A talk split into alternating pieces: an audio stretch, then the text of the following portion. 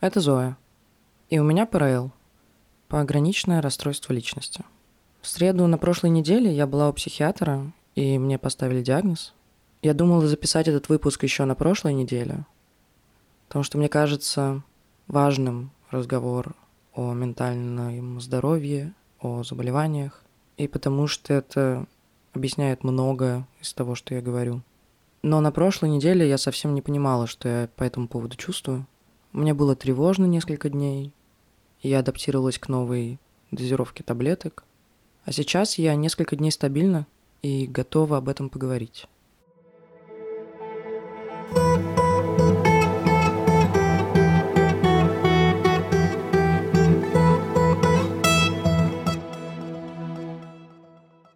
Я много думала, почему мне тревожно, потому что это не первый диагноз, который мне ставят.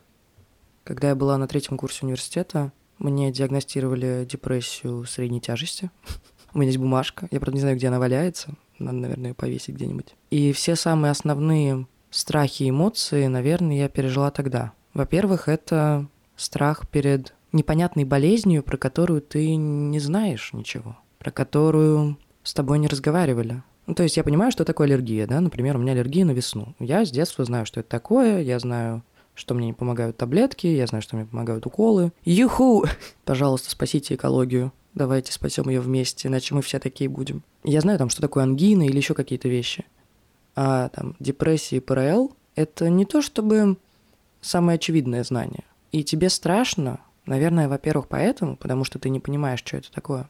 А во-вторых, потому что это связано с твоей головой. Но это странно. Ментальное здоровье должно стать частью обычного здоровья. Мы не должны это выделять. Это такая же забота о своем организме. Но сейчас это скорее отдельная вселенная такая, и мы воспринимаем ментальные расстройства не так, как простуду, грипп, я не знаю, ковид или что-то другое. Почему, когда мы кашляем, мы можем признать, что мы кашляем? И когда у нас тревога, мы говорим, да нет, все нормально, все нормально, все окей, этого не существует, ты вообще ты сам себе все придумал. И, наверное, из-за этого тоже страшно, потому что болезнь в твоей голове, а ты привык, что ты должен контролировать свою голову.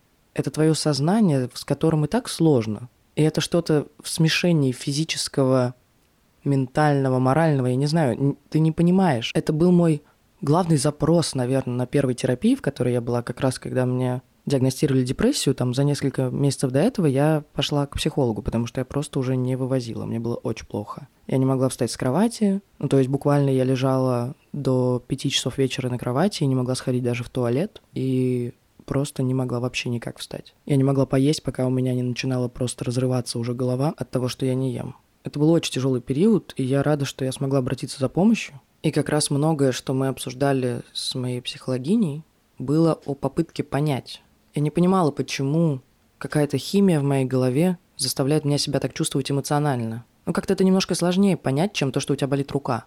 Хотя и с этим периодически у нас проблемы, потому что мы часто забиваем на себя, но это тема для какого-нибудь другого выпуска. И я помню этот страх, когда я сидела в кабинете у психиатра, и она мне поставила диагноз, прописала таблетки, антидепрессанты. И у меня не было облегчения, что вот ты знаешь, что с тобой, которое обычно бывает после какой-то диагностики. У меня был огромный страх перед неизведанным. Конечно, это в том числе связано со стигматизацией, с тем, что когда тебе плохо ментально, реагируют люди совершенно по-другому, не так, когда тебе плохо физически. Хотя твое ментально также работает с твоим физически, но ты не можешь встать, у тебя болит тело, болит голова часто. Ну, вообще много разных симптомов, я тут не буду углубляться. Самодиагностика – это плохо, надо к врачам ходить. И в обществе есть эта стигма в целом про разговор про свои чувства, про психологию, про психотерапию. А когда это идет дальше, пространство ментальных расстройств, тут вообще все становится очень сложно. Типичные штуки, которые ты слышишь, что да просто отдохни, да просто соберись, да просто попей витаминчики, тебе витаминов не хватает, да просто с другом поговори, у тебя что, друзей нет? И вот все эти фразы я слышала, как ни странно, хотя у меня очень принимающее, наверное, окружение. И эта стигма – огромная причина страха, Потому что помимо того, что тебе поставили диагноз, который ты не знаешь, тебе еще надо понять, как ты будешь рассказывать об этом миру. Как теперь к тебе будут относиться? Поймут ли люди, о чем ты и что это за болезнь? Начнутся ли всякие слова по типу сумасшедший и так далее, хотя это вообще не про это. И при этом еще так мало информации, так мало мы разговариваем про это. В последнее время больше, это правда. Но я имею в виду сейчас именно русскоязычные медиа. Мы тут, как обычно, отстаем немного. Мы как-то все замалчиваем это, хотя на самом деле людей с депрессией, с тревогой, с расстройствами, с какими-то еще ментальными заболеваниями, их очень много. И это травматично, когда ты боишься рассказать, что с тобой. И эту стигму надо убирать, потому что она делает тяжелее то, что уже и так тяжело. И это не окей. Одна из тех вещей, с которыми я столкнулась, тогда еще, когда мне поставили диагноз депрессия, это объяснение окружению, что это вообще такое. Мы были мелкие, третий курс, а, мало что понимали, мало кто у нас разговаривал про терапию, я уж промолчу про расстройство. И когда я рассказала своим друзьям про то, что мне назначили антидепрессанты, мне сказали три разных человека, три разные фразы. Одна была «пиздец», другая «ужасно», и третья «да это анорексички пьют, чтобы не есть». Тут, кстати, важно отметить, что анорексия – это тоже заболевание ментальное, и важно, чтобы мы не называли людей по их расстройству. Это, правда, очень важная вещь. Это не пограничник. Это человек с диагнозом пограничное расстройство личности. Это не анорексичка. Это человек с анорексией, страдающий от анорексии. Это правда важно, потому что заболевание – это не ты. Это какая-то из характеристик тебя, да, важная, но только одна из. Так же, как я, SEO, ведущая подкаста, подруга, девушка. Также я, у меня пограничное расстройство личности. И это лишь одна из характеристик, и ни одна из них не описывает меня полностью.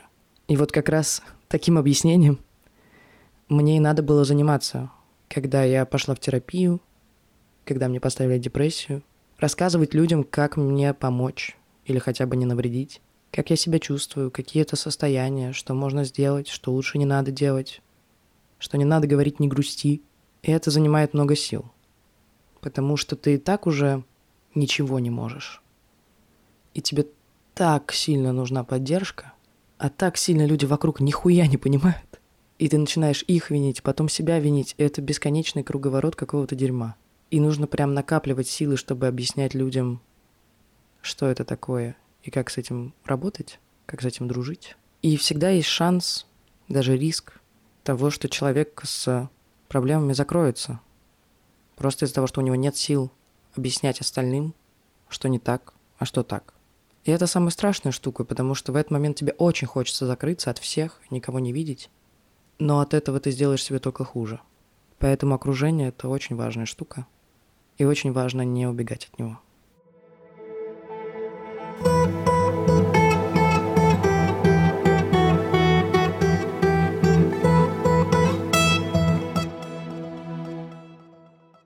Но знаете, что я поняла за это время, как я в терапии, как я разбираюсь с собой, и чем отличается тот момент, когда мне поставили депрессию, и сейчас, когда мне поставили ПРЛ? Тем, что я поняла, что все не так страшно. Вообще, если честно, не страшно. Понятно, что первые дни меня потрясло, потому что тебе, ну, все равно нужно время на то, чтобы принять. Но на самом деле ментальные расстройства — это просто такая же болячка, как любая другая. И да, к сожалению или к счастью, мы люди, у нас много болячек, но мы научились с ними справляться. Спасибо медицина, спасибо исследования за то, что сейчас все больше информации, больше помощи и медикаментозной, и терапии, которые могут тебе помочь. Я поняла, что после того, как я вышла от психиатра, мне стало проще. Моя психологиня очень аккуратно меня подводила к мысли о том, что у меня пограничное расстройство – Дело в том, что у меня много вокруг людей с ПРЛ, и из-за этого я начала это изучать. Я почитал книжку, а, называется «Я тебя ненавижу, только не бросай меня». Хорошая книжка, почитайте. Я посмотрела всякие видео на эту тему, и канал «Справиться проще» Карина Истомина. Господи, спасибо тебе. У Карины тоже ПРЛ, и она открыто об этом говорит, и рассказывает, и показывает свои страглы, и, господи, спасибо ей огромное. И когда я смотрела и читала, я находила штуки в себе – я одергивала себя, чтобы не заниматься самодиагностикой, но как будто я была готова. И когда я вышла от психиатрки, я поняла, что просто классно знать, что с тобой. У меня бывают дни, когда мне очень тревожно настолько, что мне сложно дышать, и я не могу встать весь день с кровати, я не могу ничего делать. Во мне есть очень сильная агрессия, которая иногда вырывается, и это ощущается как огромная ярость и комок внутри, который разрывает тебя. И часто я говорила себе, что всего этого нет, что я себя наебываю, что это все не важно. И при этом я кричала, почему, почему это, ну, почему это происходит со мной, почему я не могу что-то сделать, почему я просто лежу на кровати и физически не могу встать. А тут я узнала, почему. У этого есть название. Есть много таких людей. Это исследуют. И это нормально. Можно разбираться с этим. Можно делать свою жизнь лучше. Можно научиться справляться с тревогой, с остальными симптомами. И это так важно и бесценно. И я рада, что в этот раз, когда я рассказала про ПРЛ своим друзьям, ну, были, конечно, пара забавных реакций, но в целом все было окей, все приняли, все сказали, что любят меня, что я справлюсь, что я уже справляюсь, и что, наоборот, хорошо, что я теперь об этом знаю. И это так важно. Даже когда ты не можешь почувствовать так же, потому что люди, у которых здоровая психика, они, правда, не могут почувствовать это и понять до конца. И слава богу. И не нужно им этого. Но важно не мерить по себе. Если у тебя нет такого, это не значит, что другой человек тебя обманывает. Если у тебя не болит рука, это не значит, что у другого человека не может заболеть рука. И, пожалуйста, это так важно узнавать про это. Вот это, я не знаю, мое главное обращение в связи с этим всем. Пожалуйста, почитайте, если вы знаете, что у вас в окружении есть человек, у которого есть какая-то ментальная проблема. Ну, загуглите, но есть же интернет. Почитайте, как лучше ему помочь, что он чувствует. Посмотрите какие-нибудь видео про это. У того же справиться проще, очень много видео про разные расстройства. Почитайте книжки, их тоже сейчас достаточно много.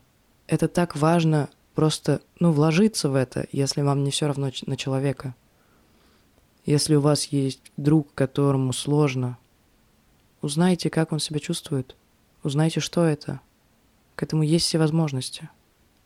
Давайте больше узнавать про ментальное здоровье. Этого намного больше вокруг, чем нам кажется. У нас, к сожалению, пока что не дошло еще до полномасштабных исследований, ну, в плане в России. Например, в Соединенных Штатах Америки исследования показали, что 1,6% населения штатов с пограничным расстройством личности. Кажется, что это мало, но это вообще-то 4 миллиона человек. И это при том еще сколько людей не дошло, сколько не диагностировано, сколько боятся. И я рада, что ну, по крайней мере, я не знаю, у меня такое ощущение, что мы начинаем идти туда, раскрываться и узнавать, что с нами. Потому что это важно, потому что единственная наша цель должна быть быть счастливыми. Сложно быть счастливым, когда ты не понимаешь, что с тобой. И я так рада, что есть исследования, потому что вот эта книжка, которую я сказала, «Я ненавижу тебя, только не бросай меня», она переиздавалась несколько раз. И в первом издании было намного меньше информации потому что пограничное расстройство личности и вообще расстройство личности – это сложная тема, про которую я думаю, что я еще поговорю. Ее сложно исследовать, и психологическое, психиатрическое сообщество только разбирается с этим. Но сейчас там намного больше всего. Десять лет назад люди говорили, что это неизлечимо. Сейчас уже понимают, как с этим работать. Я пью антидепрессанты, мне повысили их дозу, я пью нейролептик, и мне становится лучше – я не ходила к психиатру долгое время после вот того, как мне поставили депрессию, я продолжала пить антидепрессанты, но где-то полгода я не была у психиатра. Наверное, потому что мне было страшно. Но сейчас я так рада, что я сходила, потому что я чувствую, как мне помогают таблетки, которые стабилизируют меня, и я могу дышать и не тревожиться. Потому что есть терапия, с помощью которой как раз и лечится пограничное расстройство. И просто от того, что я наконец-то столкнулась с тем, что у меня внутри, назвала это, я готова с этим подружиться. Я готова принять это в себе. И я готова учиться с этим жить кайфово. Я очень благодарна себе за это. Много кому еще, много чему еще. Но все-таки себе. И я рада, что я рассказала это здесь. Я рада, что у меня есть такая возможность. Возможно, немного сумбурно, но знаете, темочка сложная. Я думаю, что я много еще буду про это говорить. Но главное, Просто давайте просвещаться и узнавать, что у нас в голове. Хорошей вам пятницы и выходных. Услышимся в понедельник.